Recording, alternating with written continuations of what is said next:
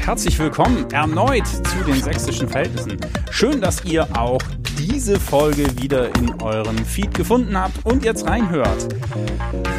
Folge 40 ist endlich dran. 2019 noch das persönliche Ziel erreicht. 40 Folgen sächsische Verhältnisse in knapp zwei Jahren. Ah, das ist ganz okay, das ist ganz okay. Heute ist der 17.12. Aufmerksame Hörer werden merken, hä? Gerade war doch noch der 16.12. Stimmt, das war Folge 39 mit Sophie Koch. Heute geht es weiter, wird unmittelbar danach aufgezeichnet, aber erst ein bisschen später ausgestrahlt. Ihr sollt ja auch Weihnachten noch was davon haben. Übrigens, Weihnachten, der Geschenketipp, und das nicht nur wegen meiner Gesprächspartnerin heute, Seed Bombs, der neue heiße Scheiß. Entweder selber klöppeln, wenn man Kinder hat, macht es zwar unheimlich Dreck, es ist mega nervig, aber die Leute lieben es. Es ist was selbstgebasteltes, es kommt im Frühling oder im Sommer durch. Mega geil und man weiß nicht genau, was es ist. Und auch wenn, es könnt ja auch Menschen geben, denen ihr was schenken wollt, die ihr nicht so gut leiden könnt. Da könnt ihr spezielle Seedbombs basteln. Da überlegt euch was. Also das ist mein mein ähm, Advanced äh, Present Tipp für euch dieses Jahr zu Weihnachten. Seedbombs basteln, Samenbomben. Da klingt das dann schon wieder nicht ganz so nett irgendwie. Darüber hinaus ein kleiner Hinweis, ihr könnt auch was verschenken, was mit mir zu tun hat, nämlich wenn ihr überlegt, einen Podcast zu machen, eigenen aufzuziehen oder Menschen kennt, die unbedingt mal podcasten sollten. Ich mache auch Workshops dazu. Also wenn Interesse besteht, lasst uns gerne darüber reden. Und in der letzten Folge habe ich schon erzählt, Spotify for Podcasters, da ist jetzt die Statistik gekommen und ich habe auch mal bei meinem Hoster geguckt, 2019 über 10.727 abgehörte Folgen Stichtag 17.12.2019, da ist die von Sophie gerade so ein bisschen dabei und die, die heute kommt, noch gar nicht dabei. Also es werden so um die 12.000 abgehörte Folgen dieses Jahr sein. Danke, dass ihr zuhört. Das finde ich ganz, ganz großartig. Heute bin ich mit der Straßenbahn durch die Neuse, durch die Dresdner Neustadt gefahren und sitze jetzt hier in einer der fancysten Ecken. Hier war ich noch nie, also vorbeigelaufen bin ich schon ganz oft, drin war ich noch nie, in der sogenannten grünen Ecke. Das ist das Stadtteilbüro der Bündnis 90, die Grünen. Hier hat Valentin Lippmann, der Landtagsabgeordnete, sein Büro und verschiedene andere Menschen, ich glaube auch Bundestagsabgeordnete, alle möglichen Leute. Ich guck gleich nochmal am Türschild. Und hier treffe ich heute die Dame, mit der ich reden darf. Um uns rum hängen Bilder von Erik Marquardt. Der ist Bundestagsabgeordneter, äh, Europaabgeordneter. Entschuldigung, Entschuldigung, Entschuldigung, Herr Marquardt, falls Sie das jetzt hören, für die Grünen im Europaparlament und war bei diversen Seenotrettungsinitiativen und Aktionen dabei. Hier hängen krasse krasse Fotos und dann hängen hier noch jede Menge Klamotten. Da habe ich erst gedacht, das, das gehört irgendwie zusammen. Stimmt aber wohl nicht. Das scheint eine Kleidertausch bringen Share Dings zu sein. Hübsch farblich sortiert, aber für mich ist so richtig nix dabei. Worauf ich mich aber jetzt freue, ist die Dame, die ich jetzt vorstellen darf und mit der ich heute in der Podcast Folge rede. Folge 40 mit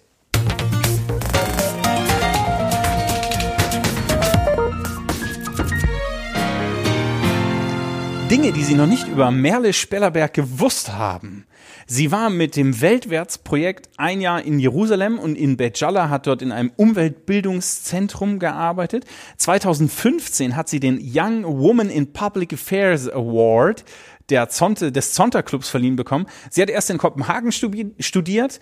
Da war zwar das Eis gut, der Rest hat aber nicht so gepasst. Deswegen ist sie nach Dresden gekommen und studiert jetzt hier internationale Beziehungen.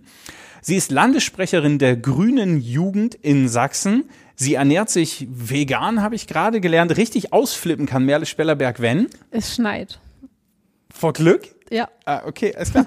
Und total entspannen kannst du, wenn? Entweder wenn ich im Urlaub äh, bin, am Meer oder in den Bergen äh, oder in der Sauna. okay. Herzlich willkommen in der 40. Folge der Sächsischen Verhältnisse. Merle Spellerberg. Schön, dass du da bist. Danke. Wie geht's? Äh, sehr gut. Ähm, ich habe äh, seit langem mal ansatzweise ein bisschen ausschlafen können und bin danach zur Fraktionssitzung, wo heute auch der Ministerpräsident da war im Landtag. Mhm, wie ist gelaufen? Kannst du, ist das, darfst du was erzählen? Ja, teilweise. War, war ganz interessant, ihn mal in Person zu sehen. Ah, ihr kanntet euch noch nicht? Nee, noch nicht. Ja, und? Bist du jetzt, also beeindruckt? Nee. Zack. Ey, das ist der Landesvater. Ist auch nur ein Mensch. That's true, aber doch schon mh, naja, ich finde schon cooler. So ganz prinzipiell. Es gibt halt Aussagen von ihm, die ich problematisch betrachte, aber da kommen wir bestimmt noch Ja, drauf. ganz, ganz bestimmt kommen wir. Und ich wollte eigentlich nur wissen, wie jetzt sozusagen die, die Sprecherin der, der Grünen Jugend Sachsen reagiert, wenn ich MP Kretschmer als coolen Dude bezeichne. Da musst du mit deiner Wählerschaft und deinem politischen Ja, nee. Publikum schon gucken, ne? Das in einem Satz ist schwierig. Ja, das sagt der alte weiße Mann, der dir gegenüber sitzt. Ähm, der Podcast heißt Sächsische Verhältnisse. Merle, wie verstehst du diesen Begriff? Ich finde es tatsächlich relativ schwierig einzuordnen, ähm, auch weil ich ja eben nicht äh, gebürtig äh, aus Sachsen komme. Aber ähm, meine Assoziation, die ich dabei hatte, war eben, dass ich, ähm, wenn ich außerhalb von Sachsen, Sachsen unterwegs bin, eben genau danach gefragt werde, ja, wie ist es denn so in Sachsen mit den ganzen Nazis und so. Und ich meine, klar steht oder klar ist, wir haben ein definitiv krasses Problem mit Rechtsextremismus in Sachsen und das sollte man auf keinen Fall unter den Tisch kehren und auch nicht mit Sachen wie der Soko links kleinreden. Aber ich kann durchaus nachvollziehen, dass es Leute äh, auch äh, inzwischen eben ankotzt, wenn das die einzige Assoziation mit Sachsen ist. Hm. Ich finde ja auch, wenn man im Bundesgebiet unterwegs ist und und es taucht so diese Frage, was ist denn bei euch los?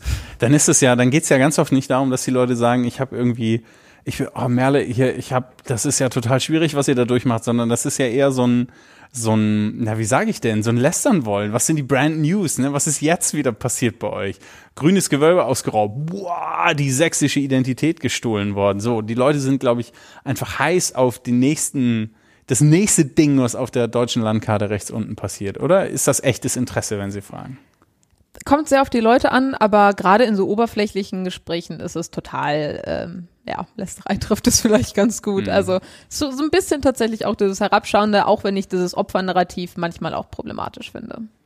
Ja, es ist äh, zwei Seelen in der Brust, ne? Auf der einen Seite will man die verteidigen, die hier auch cool sind und tolle Sachen machen und gleichzeitig nicht die geringen äh, Kleinreden, die sozusagen sich problematisch hier verhalten ne? und tatsächlich für die Schlagzeilen auch verantwortlich sind. Das trifft den Nagel auf den Kopf. Mm, es, wir kommen ohne Differenzierung mal wieder nicht aus. Merle, du bist 2018 nach Sachsen beziehungsweise nach Dresden gezogen. Wie erlebst du die Sächsinnen und Sachsen? Ist ja noch relativ fresh, oder? Gab's, hast du vorher, gab es vorher einen Erstkontakt? Nee, also ich war zu Besuch äh, bei einer Freundin, die hier auch studiert hat, aber ansonsten wirklich kennengelernt habe ich Sachsen erst seit ich hierher gezogen bin. Und äh, wie du gerade schon gesagt hast, ohne Differenzierung funktioniert das Ganze nicht. Habe ich eine Riesenbrücke gebaut, Ähm, über die du heute den ganzen Tag gehen kannst. Absolut. Ähm, es gibt eben nicht irgendwie das eine Bild irgendwie von SechsInnen, das ich habe. Ähm, aber durch verschiedene Freundinnen und Bekannte, die ich jetzt eben über die Zeit kennengelernt habe, zum Beispiel eben auch ein Mitbewohner, der aus Chemnitz kommt, habe ich eben sehr viel irgendwie über Sachsen und die äh, Leute kennengelernt und lerne auch immer noch weiter, weil ich immer Leu Leute ähm, treffe, auch gerade jetzt in meiner neuen Rolle als Landessprecherin und im Wahlkampf. Und ich denke, es gibt sehr viel. Und zur Stimmung, ich denke generell, dass Deutschland oder allgemein Europa oder die gesamte westliche Welt unglaublich gespalten ist. Und das sieht man eben auch und gerade hier in Sachsen. Geht bei uns der Riss durch? Das ist eine gute Frage. Ich glaube, also es gibt auf jeden Fall einen Riss. Die Frage, wie groß er ist und wie Okay. wir ihn wieder kitten können. Okay. Ich habe ähm, vor nicht allzu, doch vor längerer Zeit einen Artikel gelesen über einen, ich glaube, britischen oder amerikanischen Historiker.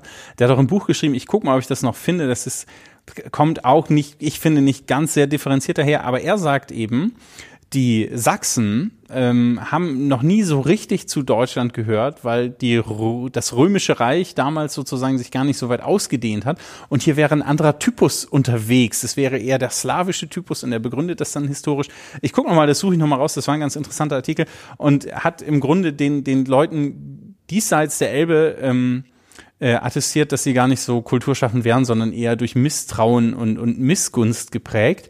Natürlich die Sächsinnen und Sachsen, mit denen ich da diskutiert habe, die haben äh, massiv abgewehrt und ich würde auch sagen, naja, so, also es gab auch diesseits der Elbe eine Menge Kultur, die geschaffen wurde. Ähm, dem konnte ich mich nicht anschließen, aber das fällt mir gerade ein, wenn du, wenn du sozusagen davon sprichst und von der Differenzierung sprichst. Finde ich, glaube ich, auch ein bisschen schwierig. Also ich bin jetzt auch nicht die Geschichtsexpertin in dem Kontext, aber da wäre ich immer weit, also Reicht nicht, ne? nee. Nee, zu kurz gesprungen, glaube ich auch. Aber was weiß so ein Doktor der Geschichte schon? Der hat ja. Fokus auf die grüne Jugend, deren Landessprecherin. Du bist seit wann? Seit äh, Oktober, nee, September, Oktober irgendwie um den Dreh. Okay, und sitzt gut im Sattel und Ja, wir sind da ja als neuer Landesvorstand, äh, Landesvorstand ein bisschen ins äh, kalte Wasser geworfen Mhm. worden, weil wir mitten in den Sondierungsgesprächen gewählt worden sind. Äh, und dann uns quasi als Team finden mussten und gleichzeitig eben schon liefern mussten. Aber ich würde sagen, das hat ganz gut geklappt. Sortiert sich. Noch ein bisschen, aber die Arbeit ist aufgenommen und läuft. Ja, genau. Ja, mega gut. Ähm, wer, wer seid ihr als grüne Jugend? Was macht ihr? Ähm, verschiedenstes. Ich glaube, die Grüne Jugend zeichnet sich eben zum einen daraus äh, darüber aus, dass sie eben zum einen Parteiarbeit auch äh, leistet und eben so ein bisschen die kritische Stimme innerhalb der Bündnis 90 Die Grünen ist und auf der anderen Seite eben auch ähm, Aktivismus ähm, als Teil der Kernidentität sieht und dazu äh, auch, dass wir eben Bildungsarbeit als ähm, ja, Teil unserer Arbeit sehen. Ähm, ist das nicht, also hm, ich weiß wohl, die Jugendorganisationen sind immer so der, der kritische Geist sozusagen der Mutterpartei, aber ist das nicht auch ein bisschen Feigenblatt? Also wir sind jung, wir sind rebellisch, wir müssen dagegen sein? Oder wie, also wie kann ich mir so eine inhaltliche Debatte vorstellen? Du warst gerade ähm, mit, mit sozusagen den, der, der Mutterpartei zusammen. Ihr hattet, was hattet ihr für eine Sitzung? Fraktionssitzung. Fraktionssitzung, Ministerpräsident war da. Wie läuft das dann? Also gucken die dich dann an und sagen, okay, wir sind die Grünen, wir können jetzt die junge Frau von der grünen Jugend nicht abwerten, aber hast du den Eindruck, sozusagen von Augenhöhe oder von Angesicht zu Angesicht sprechen zu können? Auf jeden Fall. Ich meine, es kommt immer auf den Kontext an. In der Fraktionssitzung bin ich als Gast da. Also die SprecherInnen der Grünen äh, Jugend dürfen da eben anwesend sein und dürfen auch Fragen stellen. Ähm, aber dadurch auch, dass die, der Landtag ja noch nicht äh, wirklich angefangen hat zu arbeiten im klassischen Sinne, ähm, ist das da eine andere Rolle. Aber zum Beispiel treffen wir uns auch mit dem äh, Landesvorstand äh, von Bündnis Grünen regelmäßig. Und wenn wir auch während der Gespräche ähm, gab es ja durchaus Austausch. Es gibt Punkte, an denen es auch besser laufen könnte, aber im Gro denke ich, ähm, können wir uns da nicht äh, beschweren. Und ansonsten läuft die Arbeit eben so, dass wir eben auch auf zum Beispiel den Bundesdele äh, ja, Bundesdelegiertenkonferenzen, also den Parteitagen, auch als grüne Jugend äh, Anträge stellen und äh, in den verschiedenen Verhandlungen dabei sind und zum Beispiel auch jetzt in Sachsen die ähm, Forderung des, der Absenkung des Wahlalters auf 14 war auch ein Antrag der grünen Jugend in Sachsen oder auf Bundesebene die Forderung des Klimapasses für Geflüchtete, die aufgrund der Klimakrise ihre äh, Heimat verlieren werden. Das ist auch eine Forderung, die äh, ursprünglich von der grünen Jugend beschlossen wurde und dann von den äh, Altgrünen, wie sie bei uns äh, manchmal äh, genannt werden, äh, aufgenommen wurde tatsächlich. Okay. Äh, das ist sozusagen politische Arbeit für Jugendliche, für Heranwachsende. Das zweite, was du gesagt hast, war Aktionismus, also irgendwie tätig. Aktivismus. Ah, das ich hab's ist ein versucht. wichtiger Unterschied. Ich habe es versucht. Ähm, Aktivismus, was heißt das? Das heißt Demos, genau in vielen Teilen. Also das eventorientierte Jugendliche. Nee, das hat nichts mit eventorientiert zu tun. Ähm, das geht dabei, dass wir zum Beispiel bei Ende Gelände auch ähm, dabei sind, dass wir in ähm, Dresden, wenn mal wieder Nazis auf die Straße gehen, uns dagegen stellen und dass wir eben nicht nur reden, sondern äh, auch genau uns dagegen stellen. Oder hinsetzen im Zweifel. Das auch. Ja, auch möglich. Okay. Auf jeden Fall. Und das dritte, der dritte Aspekt war Bildungsarbeit. Was heißt das konkret? Also wahrscheinlich möglicherweise zusammen mit der grünen nahen Stiftung. Das wäre dann die. Nee, tatsächlich Ach, nicht. gar Das nicht. machen wir eigenständig als Grüne Jugend. Ähm, Ja. Zum Beispiel bildet der ähm, die Bundesebene der Grünen Jugend bildet gerade auch quasi sogenannte TrainerInnen ähm, aus, sodass wir eben Workshops zu unseren Themen, zu Feminismus, zu Klimagerechtigkeit eben innerhalb ähm, unseres Verbands anbieten können. Denn gerade dadurch, dass wir ein sehr junger Verband sind, also wir haben ja auch unsere Altersgrenze bei 27 im Gegensatz zu den anderen, sodass bei uns auch gerade sehr viele ähm, junge Menschen, also noch jüngere Menschen aktiv sind, die quasi gerade in der politischen Findungsphase auch noch sind. Ähm, und da verstehen wir uns eben auch als AkteurInnen, die eben genau politische Bildung betreiben kann Okay. und sollte. Okay. Ich habe auch ein bisschen auf der Website geguckt. Die Website packe ich auch nochmal in die Show Notes. Ähm, da habt ihr eine Menge Themen aufgeführt. Also es geht los bei Jugendbeteiligung, Demokratie und Recht. Und wenn man jeweils draufklickt auf die Buttons, kommen dann die Beschlüsse, die irgend wahrscheinlich Landesversammlungen in der früheren Zeit ge gefasst haben. Das, das, als ich das erst gesehen habe, habe ich gedacht, krass, alter Verwalter, was machen die denn alles? Weil gestern in der Folge mit Sophie Koch, die hat das auf die, auf die drei Kernaspekte der Users sozusagen eingrenzen können. Und hier gab es thematisch eine unheimliche Kette. Und dann habe ich mir, dann habe ich mir den Spaß gemacht, mal reinzuklicken.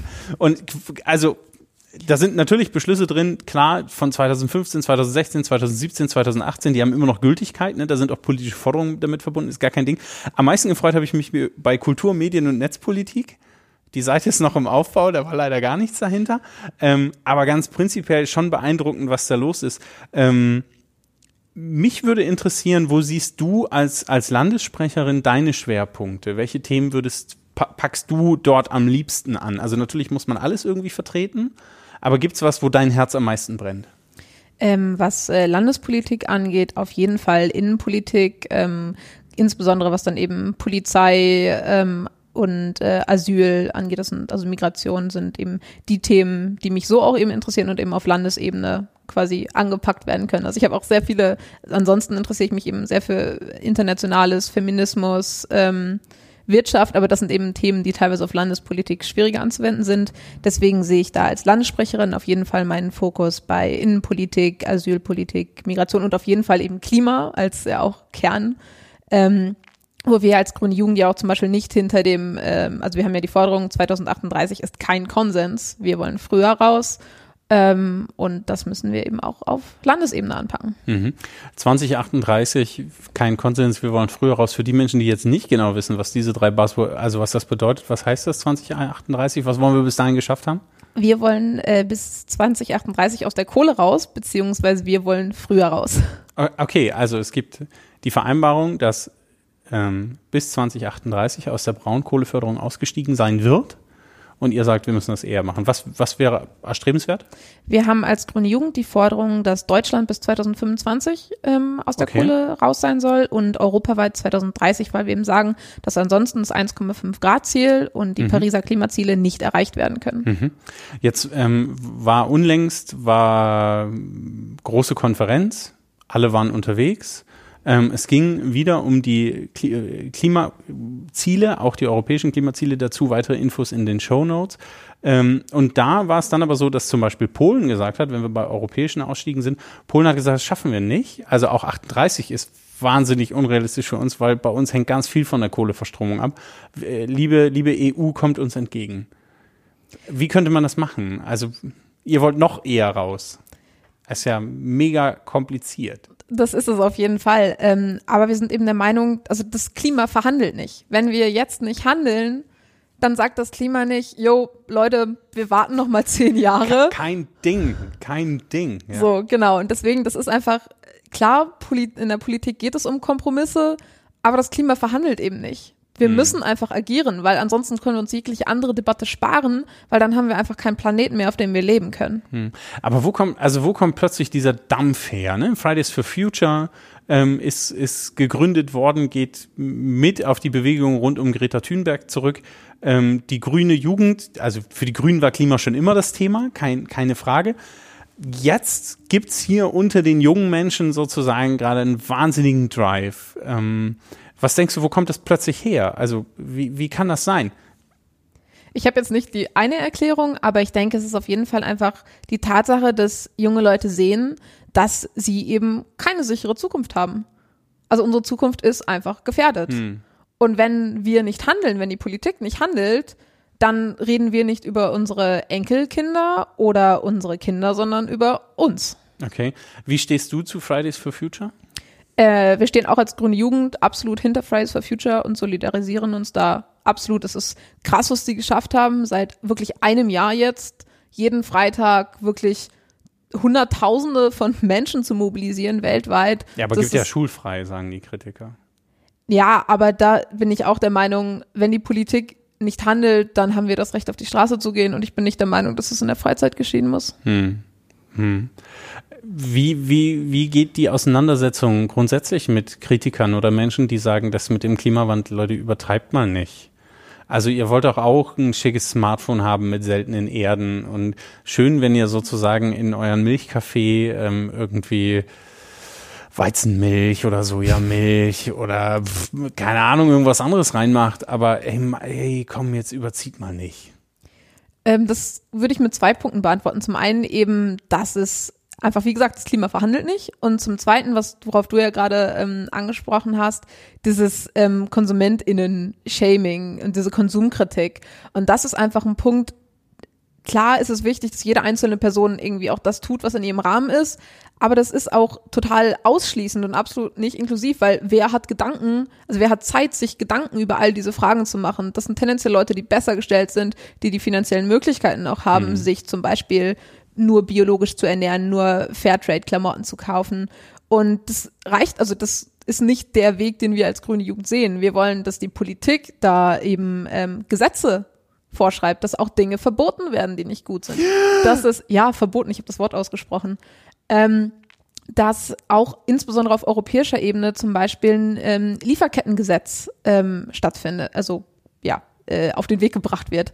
Ähm, weil es eben nicht sein kann, dass solche äh, Sachen den einzelnen äh, Menschen überlassen werden. Und dann auch wieder nur dieses, dieser Konsum im Fokus ist einfach nicht zielführend. Es geht um politische Beteiligung und die Beeinflussung von Politik und da muss die Politik auch handeln. Und die Sachen, die zum Beispiel klimaschädlich sind, entweder regulieren und teilweise auch verbieten. Weil das Ding ist, wenn man Sachen reguliert, zum Beispiel sagt, wir machen jetzt Fliegen unglaublich teuer, dann ist das zwar für Leute, die viel Geld haben, die können weiterfliegen. Aber die Leute, die nicht viel Geld haben, können sich nicht mehr leisten. Und Ja, das ist ist, das nicht- nicht ist sozial gerecht. Und das Genau. ist wichtig. Das Klimagerechtigkeit ist, ja- ist ja auch schon im Wort enthalten, eben nicht damit einhergeht, dass soziale Ungerechtigkeit gestärkt wird. Und deswegen sind teilweise Verbote eben besser, weil sie alle betreffen. Das heißt, Fliegen verbieten wäre in dem Fall dann die Lösung, oder? nicht in jeglichem Maß, aber ich verstehe nicht, warum man innerhalb von Deutschland fliegen muss. Hm. Weil man in der Bahn sonst auf dem Boden sitzen muss. Ja, die Bahn muss definitiv an ihrem Angebot arbeiten, das sehe ich auch so. Und an ihrer Öffentlichkeitsarbeit. Das auch. Ähm, da packe ich auch nochmal was in die Shownotes. Wer das noch nicht mitgekriegt hat, Greta Thunberg ist Bahn gefahren und die Bahn hat einmalig, einmalig darauf reagiert, was da, ah, Gott, oh Gott, oh Gott, oh Gott. Okay, also, Dazu noch eine Sache, was ich auch einfach ja, unglaublich furchtbar finde, abgesehen von dem generellen Verhalten der Bahn, dass sie einfach veröffentlichen, äh, welchen Zug wann äh, Greta Thunberg gefahren Ja, ist. ja, also ja. Datenschutz hat die Bahn, glaube ich, auch noch nicht gehört. Doch, hat sie bestimmt gehört, aber die waren halt pissig in dem Moment. Also die waren, die haben sich geärgert über sie, weil Ja, Greta hat meine Lieblingsschokolade weggenommen. Also Ja, ja, aber sehr, ja, das ist halt, ähm, Öffentlichkeitsarbeit und Emotionen sind sehr schwierig miteinander unter einen Hut zu bringen an der Stelle, glaube ich. Also ich, ich war mittlerweile war es so weit, dass ich schon Mitgefühl hatte. Aber ich wollte noch an einen anderen Punkt zurück und zwar diese ganze Frage nach Verboten. Also ich kann, ich kann das gut verstehen. Ich mache es mal nur an mir. Ich bin gerne auch bequem und gerne auch eine faule Sau. Und wenn was praktisch ist oder komfortabel ist und nur ein bisschen Geld kostet, dann mache ich das. Also man kann jetzt zum Beispiel von Dresden für 9,99 Euro nach London fliegen. Wäre ja kein Inlandsflug, ne? Wäre das okay? wie gesagt, ich bin der Meinung, dass es nicht zu der, also nicht bei den einzelnen Individuen eben. Ja, aber dann, dann würde man das jetzt verbieten. Schwierige Frage, kann ich, also Ja, stimmt. Ja. Das ist, aber das ist, glaube ich, das Problem, dass ähm, diese, diese ganze Verbotsdebatte, die ich prinzipiell befürworte, weil ich glaube, dass Menschen per se erstmal alles machen, was möglich ist. Und je nachdem, wie stark ihr Charakter ist, ähm, oder auch nicht stark ihr Charakter ist, tendieren sie dazu, mehr zu machen, als möglich ist. Ne? Also wir haben, wir, wir wissen jetzt sozusagen, wir haben das duale System, wir haben den sogenannten grünen Punkt und wir haben gedacht, dadurch reduzieren wir den Plastikkonsum in der Bundesrepublik Deutschland, weil wir ja besser recyceln können. Und jetzt wissen wir nach, ich glaube, 15, 18, 19 Jahren grüner Punkt, Scheiße mein Herz, das hat nicht funktioniert. Das klappt nicht. Weil die Leute sagen, ja, ich recycle ja, dann kann ich ja jetzt mehr Plastikverpackung kaufen und dass davon aber das meiste verbrannt wird ähm, und dann nicht recycelt werden kann und so weiter, ist überhaupt nicht hilfreich. Insofern würde ich prinzipiell sagen, Verbote, ja, kann ich verstehen, aber wenn es dann ins Detail geht, wird es echt mühsam. Warum macht ihr das? Weil das Klima nicht verhandelt oder gibt es auch eine, so eine intrinsische Motivation? Habt ihr da einfach Bock drauf? Seid ihr die Verbotspartei, wie alle immer behaupten? Nee, das sind wir nicht. Das ist äh, eher der erste Grund, weil das Klima nicht verhandelt. Und ich kann zu der konkreten Frage will ich auch nicht sagen, weil ich keine Expertin in dem Thema bin und deswegen in der Detailausgestaltung da einfach nicht die Kompetenz habe. Also ob jetzt, ob man jetzt sagt, Inland, Inlandsflüge oder ab einer bestimmten ähm, Kilometer, also ab einer bestimmten Strecke, da bin ich quasi einfach Verhandeln wir noch. genau, also da habe ich auch nicht die Fachexpertise einfach, um Okay. das äh, beurteilen zu können. Okay. Ähm, Verbotspartei ist das Stichwort. Die grüne Jugend fordert die Abschaffung des sächsischen Verfassungsschutzes. Ja, Was, was ist denn jetzt los? Also du als hast vorhin gesagt, Fokus Innenpolitik, Polizei, Migration, Asyl. Jetzt mal kurz Innenpolitik, Verfassungsschutz. Wa warum wollt ihr den Verfassungsschutz verbieten? Äh, kann ich gleich sagen, aber erstmal ist das tatsächlich nicht nur eine Forderung der Grünen Jugend, sondern auch von Bündnis 90 Die Grünen. Da sind wir tatsächlich nicht radikaler als äh, unsere Mutterpartei. Die haben euch aber auch nicht links überholt. Ihr seid, steht einfach nebeneinander. Nee, nicht in allen Themen. Ach so, okay. Aber in Innenpolitik in Sachsen ähm, sind wir da ziemlich Seid ihr d'accord? Genau. Okay. Ähm, genau, also wir, wir fordern die Verfass ab Gott, Verhaspler. Kein wir, Ding, ist ein Podcast. Die Leute lieben das. Ähm, wir fordern die Abschaffung des äh, Verfassungsschutzes in Sachsen, weil der total überdimensioniert und ineffektiv ist. Und die Grundlage der Einschätzung dieses Verfassungsschutzes ist einfach diese längst überholte Extremismustheorie um Hufeisen, so links und rechts ist beides gleich schlimm und irgendwann kommt es zusammen. Und das ist einfach falsch. Und auch das Versagen beim NSU ist einfach nur symptomatisch für diese Behörde. Und deswegen fordert Ja, aber was denkt ihr, machen die den ganzen Tag? das ist eine gute Frage. Ähm, aber was wir eben stattdessen fordern und eben auch die Bündnisgrünen ist eben zum einen eine neue Behörde, die sich wirklich nur um ähm, Terrorismusbekämpfung kümmert, aber eben kleiner ist, also weniger Personal und ähm, eben begrenzte und parlamentarisch extrem kontrollierte Befugnisse hat Okay. Was ja zurzeit einfach nicht gegeben ist. Und die zweite Forderung, die tatsächlich auch im Koalitionsvertrag äh, jetzt drinsteht, ähm, ist eben die Errichtung einer Dokumentations- und Forschungsstelle zur Analyse und Bewertung demokratiefeindlicher Bestrebungen.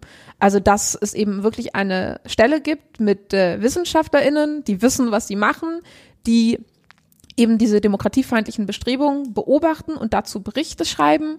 Und dann wissen wir tatsächlich, also ich meine, wie gesagt, ich finde, NSU reicht eigentlich fast als Buzzword, um zu sagen, was beim Verfassungsschutz falsch läuft. Und das regelmäßig ähm, zum Beispiel auch, weiß ich nicht, feine Sahne Fischfilet im Verfassungsschutz oder wir sind mehr im Verfassungsschutzbericht auftaucht. Das ist, das ist lächerlich.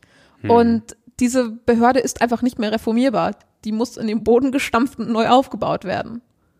Das ist mal eine klare Ansage. Die Anfrage an den Präsidenten des sächsischen Verfassungsschutzes für diesen Podcast, die ist jetzt schon eine Weile alt. Leider habe ich immer noch keinen Termin mit ihm ausmachen können, aber vielleicht habe ich ja noch Gelegenheit dazu, bevor ihr den Verfassungsschutz abschafft. Das wäre sicherlich interessant. Das würde mich auch sehr interessieren, genau.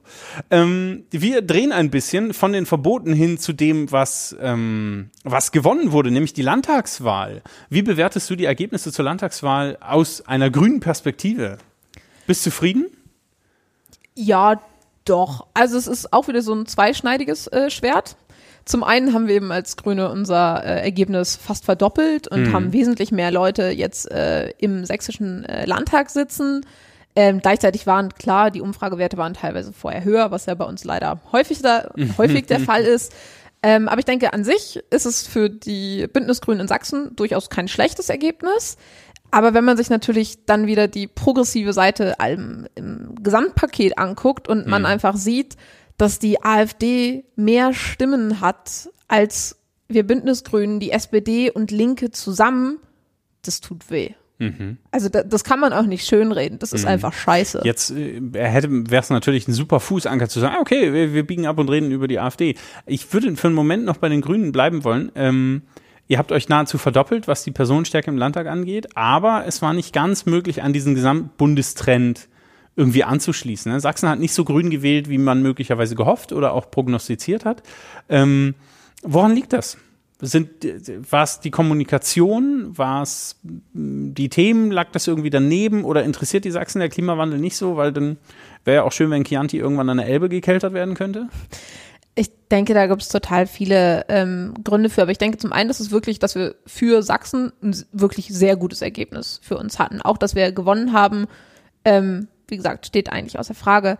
Zum einen denke ich, ist es einfach so, dass wir tendenziell in Städten stärker sind und Sachsen hat eben viele ländlichere Regionen, in denen wir einfach nicht stark sind und das müssen wir auch weiter angehen und daran weiter arbeiten.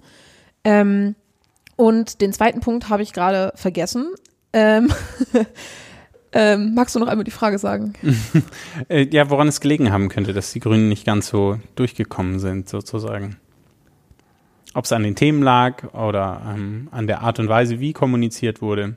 Ich denke, dass unser Wahlkampf, also dass der wirklich gut war und dass wir Mhm. in vielen das Mögliche erreicht haben. Was ein Erklärungsansatz ist, von dem ich nicht weiß, inwieweit er stimmt oder nicht, Mhm. ist, dass eben auch viele progressive Stimmen, die es eigentlich gab, die tendenziell eher grün gewählt hätten, eben jetzt doch die CDU gewählt haben, um zu verhindern, dass die AfD stärkste Kraft wird. Hm. Ja, und das war, war ja rund um die Landtagswahl, wurde das taktische Wählen ja plötzlich relevant. Also wenn ein Genau. grüner, grüner ähm, Kandidat aussichtslos im Wahlkreis war, dann sich über Wahlkreisprognose, die ja auch eher fragwürdig funktioniert haben zum Teil, ähm, äh, zu informieren und zu schauen, wer wäre sozusagen der wahrscheinlichste Kandidat, um einen AfD-Direktkandidaten zum Beispiel zu verhindern. Und dann könnte eine Hypothese sein, sind die Grünen nicht gewählt worden, weil relativ aussichtslos, da wählt man lieber den von der CDU so, ja? Ja, genau. Okay, Und ich denke, gerade bei den Direktmandaten ist es offensichtlich, dass das einer der Gründe ist. Aber ich denke, auch bei der ähm, Gesamtstimme ist es äh, Mhm. eben so, dass dieses Horrorszenario von AfD stärkste Kraft in Sachsen ähm, doch viele irgendwie dazu gebracht haben könnte, dann eben doch die CDU. Mhm. Jetzt kommt wieder Michael Kretschmer, der coole Dude rein, ne? Nee, cooler Dude, das äh, ist Weil der, schwierig. Aber ich würde schon sagen, dass Michael Kretschmer mit seinem Einsatz sozusagen die CDU am Ende in der Landtagswahl nach vorne gepeitscht hat. Ja, ich denke, die CDU hat da einen ziemlich krassen Personenhype einfach irgendwie. Ja, also alles in Personalunion und Hat im Ergebnis funktioniert. das für die Wahl. Kannst, kannst du nicht sagen, ich weiß schon, ich Ja. merke es, ich spüre es deutlich. Okay, ähm, jetzt ist es aber so, dass die Grünen mh, 8,7, nee, wie viel? Ja, ich glaube, äh, Doch, ja. ich, ich habe die Zahl auch ehrlich gesagt gerade nicht im Kopf, Okay, aber, aber, mh, so, knapp 10, also unter 10. Okay, b- gut, ja. Ähm, in einer zu erwartenden Koalition, die CDU hat gesagt, wir machen es im Koalitionsvertrag. Die SPD hat gestern gesagt, wir machen's. Äh, die Grünen, wann stimmt ihr ab? Äh, ich glaube, Frist war gestern. Dim, dim, dim, Das heißt, Donnerstag wird das Ganze ausgezählt und veröffentlicht. Also einen Tag bevor dann äh, vielleicht der Ministerpräsident äh, erneut gewählt wird. Okay, also am 19.12. das Genau. wäre dann. Das ist übermorgen. Also wenn der Podcast rauskommt, ist es schon Inception. Ihr, ihr wisst wieder mehr als ich. Ähm, die Grünen sind Juniorpartner in der zu erwartenden Kenia-Koalition. Die Fraktion hat sich verdoppelt, das haben wir schon gesagt. Was wird jetzt deiner Meinung nach der grüne Fußabdruck in der nächsten Regierung werden? Ich denke, das sind tatsächlich insbesondere die beiden Ministerien, für die wir jetzt ähm, zuständig sein, ja, für die wir zuständig sein werden. Justiz und Landwirtschaft. Äh, ich würde tatsächlich die, den langen Namen wählen, weil ich die anderen Themen auch relevant finde. Das ist eine ist ja eben Justiz, Europa, Gleichstellung und Demokratie. Und das andere Landwirtschaft, Klimaschutz, Energie und Umwelt. Und damit haben So werden wir, die Ministerien heißen. genau. Ich glaube, die Reihenfolge war nicht ganz korrekt, Die aber Visitenkarten will ich nicht sehen.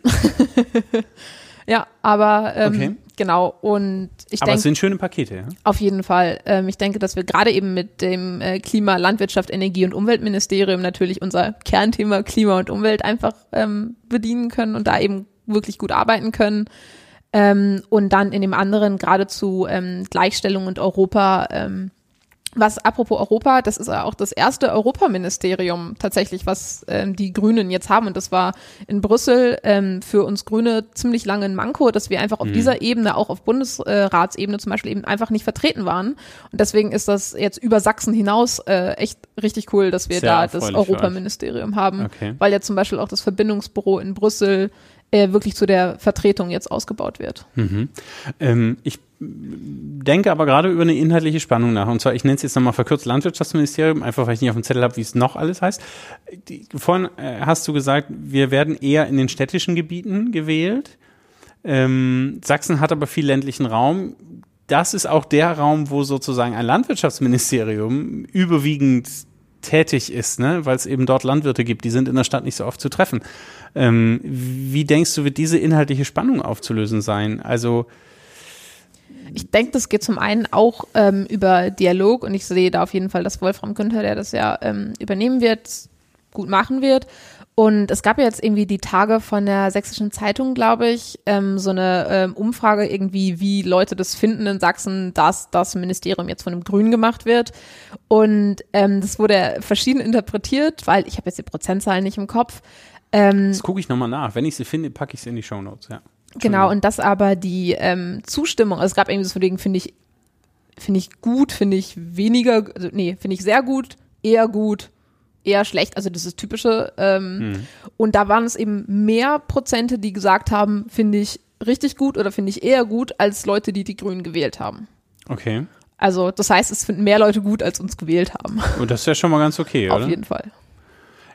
Mhm. Luft nach oben und Entwicklungsraum, aber wir stehen ja auch erst am Anfang. Und dieser Koalitionsvertrag ähm, bietet, also nimmt alle drei Parteien in die Verantwortung und bietet aber ja auch unheimliches Potenzial für den Freistaat. Insofern bin ich gespannt, wie eine grüne Beteiligung an der sächsischen Landesregierung jetzt Wirkung entfalten wird und was da so möglicherweise aufgeht. Nur mal so aus, aus Spaß, ne? Wir haben Fachkräftemangel. Also eigentlich überall, das ist überhaupt kein Spaß, das ist total problematisch. Aber nur mal angenommen, wir haben jetzt auch Fachkräftemangel im sächsischen Landtag und du musst ein Ministerium übernehmen. Was würdest du nehmen? Ich sag mal so, du hast ja schon gesagt, dass ich internationale Beziehungen äh, studiere und ich glaube, es ist auch schon durchgeklangen, dass ich äh, feministisch unterwegs bin. Deswegen wäre das äh, von den grünen Ministerien auf jeden Fall das Justiz, Europa, Gleichstellung und Demokratie. Justiz, Europa, Gleichstellung und Demokratie. Was heißt es, wenn man feministisch unterwegs ist? Das heißt, dass ich überzeugt äh, davon bin, dass wir dafür weiter dafür kämpfen müssen, dass alle Menschen, insbesondere Frauen, gleichberechtigt sein müssen, weil wir das immer noch nicht sind. Okay. Gut, okay, ja. Also kurze Fassung. Ich könnte jetzt auch äh, Nehm- eine ganze Stunde über Feminismus äh, reden, aber ich glaube, das wird den Rahmen vielleicht ein bisschen sprengen. Das, also ich bin, das habe ich gestern schon nach der Folge mit Sophie Koch gedacht, ähm, das ist auf jeden Fall ein Thema, was nochmal eine, eine deutlichere Aufmerksamkeit braucht. Vielleicht auch in den sächsischen Verhältnissen. Da muss ich nochmal ein bisschen drüber nachdenken, aber ganz prinzipiell. Ähm, Kannst ja Sophie und mich mal zusammen einladen. ja, das ist dann wahrscheinlich der Moment, wo ich in meinem eigenen Podcast nicht mehr zu Wort kommen werde. Na, ich weiß noch nicht. Ich, also ich, mich würde schon die sächsische Perspektive auf die Frage von Gleichstellung und Gleichberechtigung interessieren. Ähm, also, ja, ja, muss ich nochmal drüber nachdenken. Okay, okay, okay. Ähm, mal so das Big Picture, der Koalitionsvertrag ist raus. Mm, Ich habe gestern schon gesagt, ähm, oder in der letzten Folge schon gesagt, ich, natürlich lese ich nicht das Ganze oder ich habe nicht das Ganze gelesen, andere Menschen machen das, sondern ich lese natürlich das, was mich vor allen Dingen interessiert, wo ich schwerpunktmäßig sozusagen ähm, auch in, im Landtagswahlkampf Interesse dran hatte oder was mich beruflich sozusagen ähm, äh, beschäftigt oder eben auch privat. Aber so Big Picture, wie würdest du den Koalitionsvertrag bewerten? Ähm, ich wurde tatsächlich bei der Veranstaltung der Grünen Jugend in Dresden zum Koalitionsvertrag ähm, gebeten, das auf so einer Skala von 0 bis 10 zu bewerten.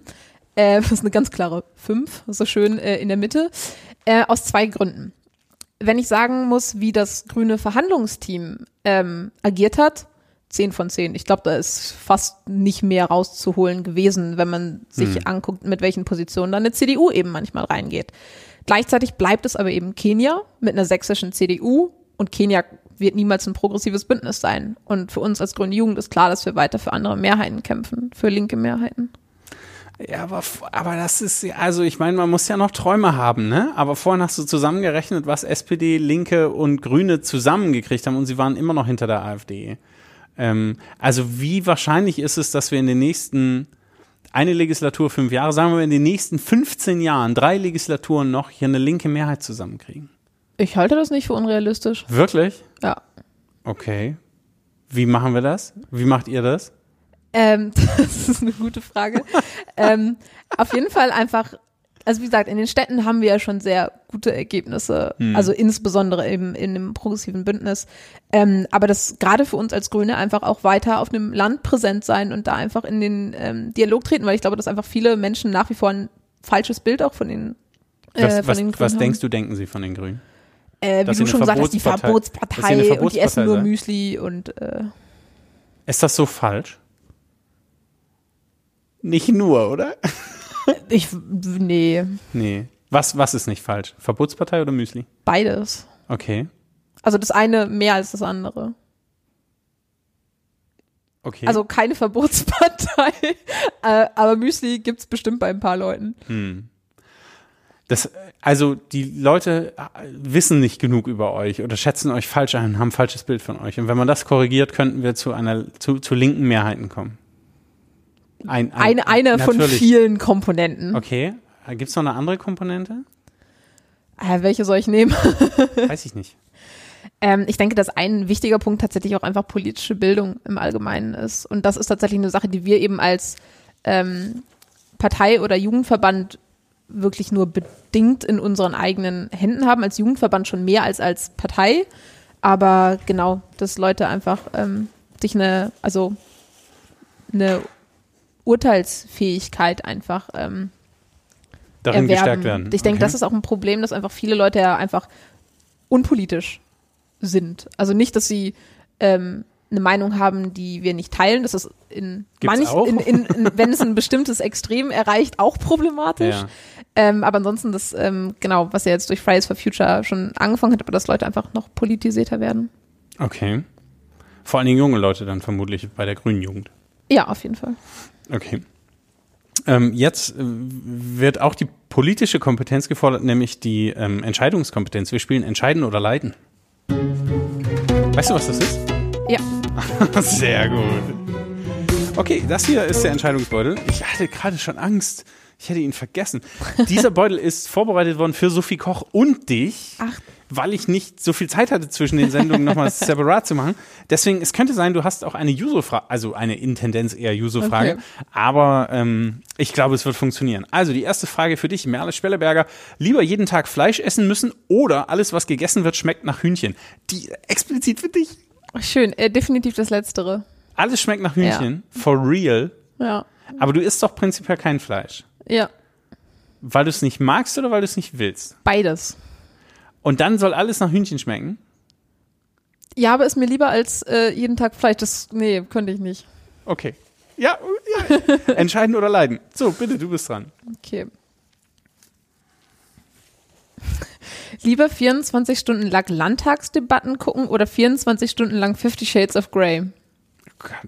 Ähm, das, ist das ist auch eine Antwort, egal wie sie ausgeht. Ich würde, ich habe Fifty Shades of Grey noch nie gesehen. Ich glaube, ich würde es einmal 24 Stunden lang Oh aushalten. Gott. Ja, aber 24 Stunden Also ich habe es auch nicht geguckt, aber ich würde es auch nicht wollen. Ja, aber Landtagswahldebatten. Doch, das könnte ich machen. Ja, okay. Ja- man muss ja auch unterschiedlicher Meinung sein können. Lieber mit Reichsbürgern Sterne beobachten oder mit Rechtsextremen auf Weihnachtsmärkte gehen? Scheiße nochmal. Lieber mit Reichsbürgern Sterne beobachten oder mit Rechtsextremen auf Weihnachtsmärkte gehen? Oh Gott, das ist furchtbar. Das ist beides. Also, ich meine, ja, ich weiß, das Spiel geht so, aber Hm, okay, ich wollte nur sicher gehen. nee. ja, doch, entscheiden musst du dich aber. Was nimmst du? Oh, das ist beides wirklich ganz, ganz furchtbar, weil ich meine, Reichsbürger sind ja auch rechtsextrem. Also, ähm, da ich tatsächlich Weihnachtsmärkte zurzeit zu voll finde, dann eher Sterne gucken. Aber es ist, oh, es tut wirklich weh, das zu Ja, sagen. so muss es sein. Oh, so muss furchtbar. es sein. So, und das wäre jetzt sozusagen der Bildzeitungs-Headliner für diese Podcast-Folge. Merle Spelleberger Ja, beobachtet Sterne mit. Reichsbürgern. Ja, oder? Super. So macht man Presse. Ähm, lieber Beine so lang wie Finger oder Finger so lang wie Beine? Ach, schade, da hätte mich auch deine Antwort interessiert. ähm, ich, ähm, also, ich würde Beine so lang wie Finger nehmen. Hätte ich auch. Weil das andere ist ja mega unpraktisch. Die wüsste ich nicht, wie das gehen soll. So, du noch einen, ich noch einen. Lieber jedes Mal die Zunge verbrennen, wenn du was Warmes isst, oder jedes Mal Hirnfrost, wenn du was Kaltes isst? Trink, trinkst. Isst, egal. Zu, zu dir nimmst. Ähm, Zunge verbrennen oder Hirnfrost? Hirnfrost fällt mir gerade schwer einzuordnen, äh, also das. Wie fällt dir schwer einzuordnen? Kennst ja, du das nicht? Nee. Du musst einfach nur eine ganze Kugel Eis auf einmal essen. Dann, dann tritt Hirnfrost ein. Okay. Ja, ist mir aber lieber als Zunge verbrennen. Das ist krass. Mit Reichsbürgern Sterne beobachten, Hirnfrost. Nee, ne, bist ja nein, nein. Und das ist furchtbar. Das ist doch nur ein Spiel. Äh. Okay. Ähm, lieber nur noch schwer verstanden werden oder alle anderen schwer verstehen? Schade. Ich glaube, es ist eine Altersfrage. Letzteres kommt irgendwann von alleine. Äh, schwer verstanden werden, stelle ich mir furchtbar vor. Also lieber will ich nachfragen müssen, meinst wie bitte hä, als dass ich was mich ausdrücke und werde nicht verstanden. Letzte Frage für dich, weil sie zur Jahreszeit passt. Nie mehr Glühwein oder nie mehr Weihnachtsplätzchen? Nie mehr Glühwein. Was ist los mit euch? Warum das denn? Weil Weihnachtsplätzchen toll sind. Ich, also ich komme leider echt nicht mehr so richtig zum Backen, aber ich habe so, als ich noch in der Schule war, echt so immer pro Adventszeit nur mindestens fünf, sechs verschiedene Rezepte ähm, gebacken und unsere. Küche gefüllt. Ja. Entscheiden oder leiden mit Merle Spelleberger, danke.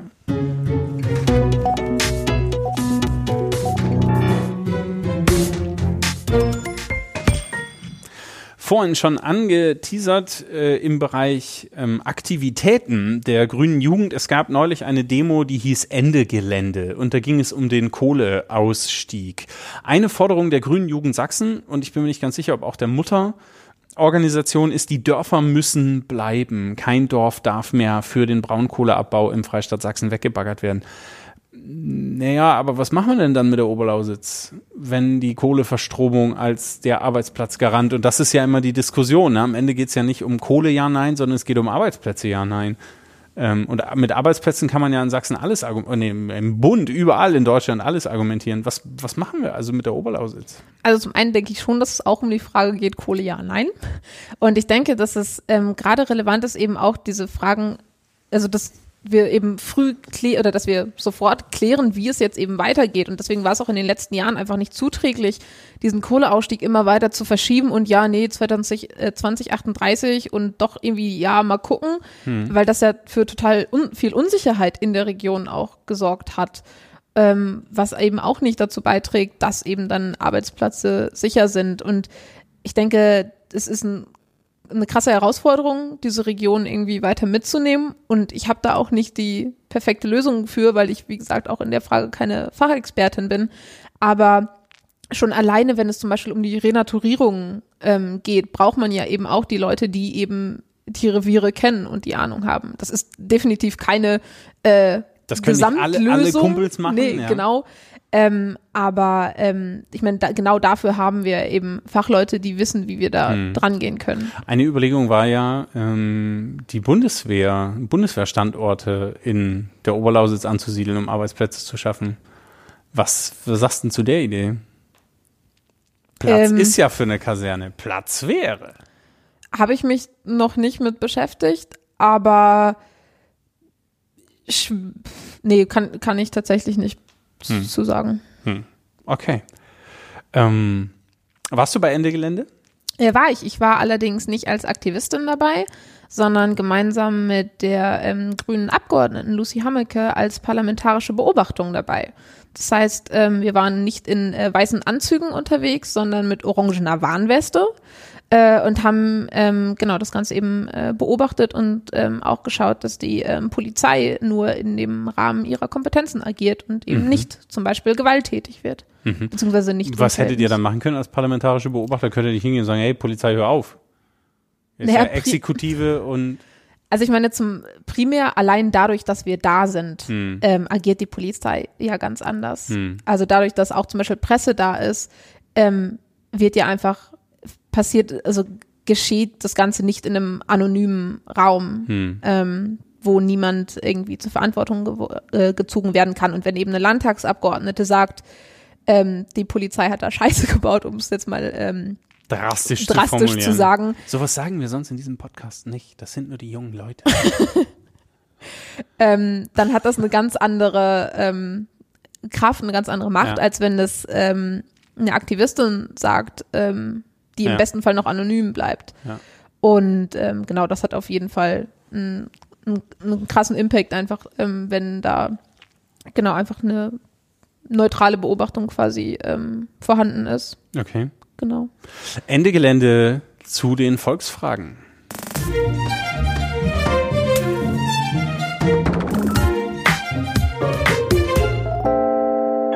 Volksfragen an Merle Spelleberger.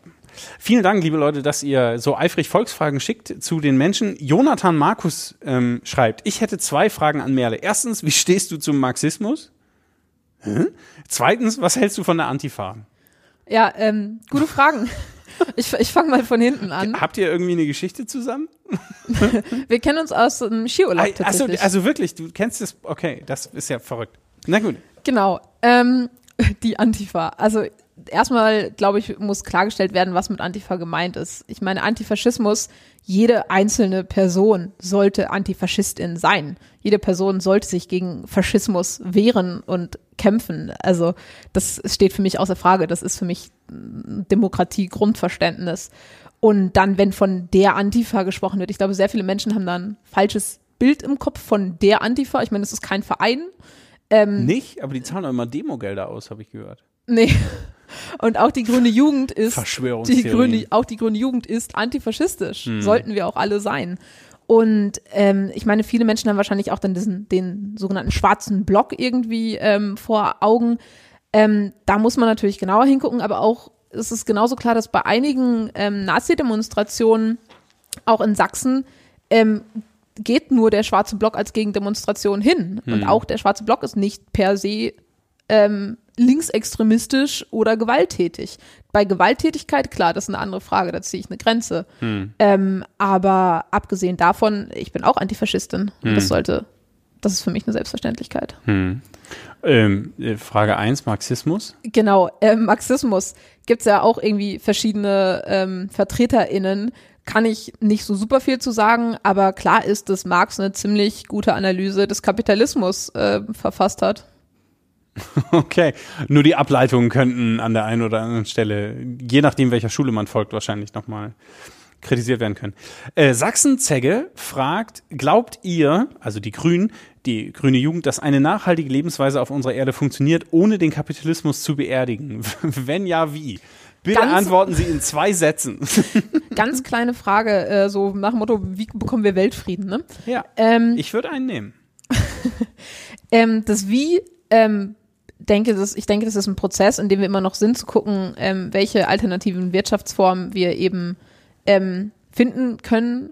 Und ich meine jetzt, ähm, Sozialismus ist nicht per se klimafreundlich, ähm, aber die, der Punkt ist ja auch, selbst wenn man irgendwie im Kapitalismus vom Homo economicus irgendwie äh, ausgeht und ähm, schaut, eigentlich wäre es ja sogar innerhalb des Kapitalismus äh, nur rational, die eigenen Lebensgrundlagen nicht zu zerstören.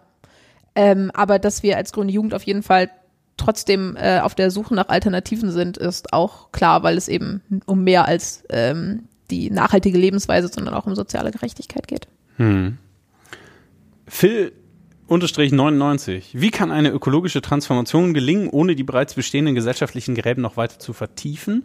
Insbesondere mit dem Blick auf bereits ohnehin strukturschwache Regionen wie die Lausitz. Da ist sie wieder. Genau, das hattest du ja gerade eben auch Ja, schon äh, Transformation. angesprochen. Und ich denke, da müssen wir eben auf jeden Fall schnell agieren und das Ganze wirklich jetzt auch in den Angriff nehmen. Und der Punkt ist ja, dass wir jetzt schon in total vielen äh, Punkten hinterherhinken.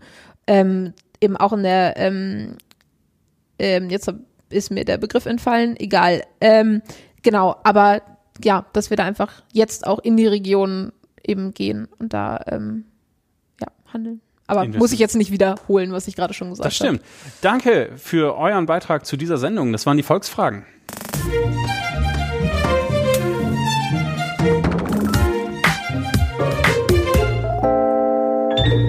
Es geht haarscharf aufs Ende der Sendung zu. Merle, ähm, in den letzten paar Folgen bin ich mit den Gästinnen und Gästen ein wenig der Frage von Ost und West nachgegangen. Du ähm, bist zugezogen. Das sagen Sachsen immer, wenn sie meinen, du bist nicht hier geboren und hast irgendwie in der vierten oder fünften Generation ähm, sächsisches Blut. Wo spielen für dich die Kategorien Ost und West noch eine Rolle? Spielen die eine Rolle? Äh, Ich glaube, sie tun es nach wie vor, auch wenn es schön wäre, wenn es nicht so wäre. Ähm, aber, also, wie schon gesagt, es gibt irgendwie nicht den oder die eine Ossi-Wessi-Person. Ähm, aber es gibt, denke ich, auf beiden Seiten einfach diese gegenseitigen Bilder und Klischees, ähm, die teilweise wahr sind und teilweise nicht. Ähm, genau, und ich denke, ich meine, es ist klar, dass irgendwie bei der ähm, Wiedervereinigung einige Dinge besser geklappt haben als andere, dass es auch besser hätte laufen können. Ähm, und dass ähm, der Osten eben in vielen Punkten noch hinterherhängt, ist vielleicht einerseits, wenn man sich die Zeitschiene anguckt, nicht so überraschend tatsächlich, aber das heißt nicht, dass das eine Rechtfertigung ist. Ähm, aber wie schon gesagt, bei dem sächsische Verhältnisse, ähm, dieses einseitige Bild von Sachsen wird einfach auch vielen Leuten nicht gerecht, aber gleichzeitig dieses ähm, das Opfernarrativ hilft auch nicht weiter. Also genau. Was denkst du, wie lange werden wir noch brauchen, um die Unterschiede zwischen Ost und West zu überwinden? Ähm, gute Frage. Ähm, Also so grob. Ich meine, in 15 Jahren wollen wir ja hier einen anderen politischen Kurs haben. Ja, schön wär's, ne? ähm, nee, ich habe jetzt keine Zahl, die ich da irgendwie Hm. sagen kann, aber wäre cool, wenn es in 15 Jahren klappt. Okay. Merle Spellerberger, die Sonne senkt sich über den Bischofsplatz herab. Es wird langsam dunkel. Funzliges Licht erhellt diesen Raum. Herzlichen Dank, dass du in der 40. Folge der Sächsischen Verhältnisse zu Gast warst. Gerne. Was wird heute noch passieren? Du darfst dann hoffentlich irgendwann was essen gehen, hast du vorhin erzählt. ja, wir haben noch Telefonkonferenz des Landesvorstandes und dann die Mitgliederversammlung in Dresden. Heute Abend? Ja. Na, meine Güte. Okay. Tja, dann ähm, viel Erfolg an der Stelle. Erst in der Telefonkonferenz, dann bei der Konferenz mit echten Menschen vor Ort, so miteinander. Ich fahre jetzt mit der Deutschen Bahn nach Chemnitz. Da habe ich heute Abend einen Vortrag zum Thema das Ende der Toleranz, wie mit der AfD umgehen. Ich bin sehr gespannt, wie das heute Abend wird. Da fahre ich jetzt hin. Herzlichen Dank, dass ihr zugehört habt. Vielen Dank für eure Aufmerksamkeit für die 40. Folge der sächsischen Verhältnisse. Wir hören uns wahrscheinlich erst nach Weihnachten, vielleicht sogar erst im neuen Jahr wieder. Möglicherweise gibt es aber auch noch eine Weihnachtsfolge, die für euch unter dem Baum liegt. Da werde ich mich wieder vor den Kamin setzen und das Jahr Revue passieren lassen. Mal gucken, was noch so geht. Das war's von mir. Habt herzlichen Dank fürs Zuhören. Bitte lasst einen Kommentar da oder eine Bewertung. Informiert euch über die Grüne Jugend Sachsen und ihre Landessprecherin und die Themen, die die so spielen. Passt auf euch auf und macht's gut. Und Plätzchen essen nicht vergessen. Ne? Kommt man gerade so selten dazu. Merle, was sind deine Lieblingsplätzchen gerade? Ähm, Lebkuchen. Lebkuchen. Pulsnitzer Spitzenbaby. Lass rocken. Tschüss.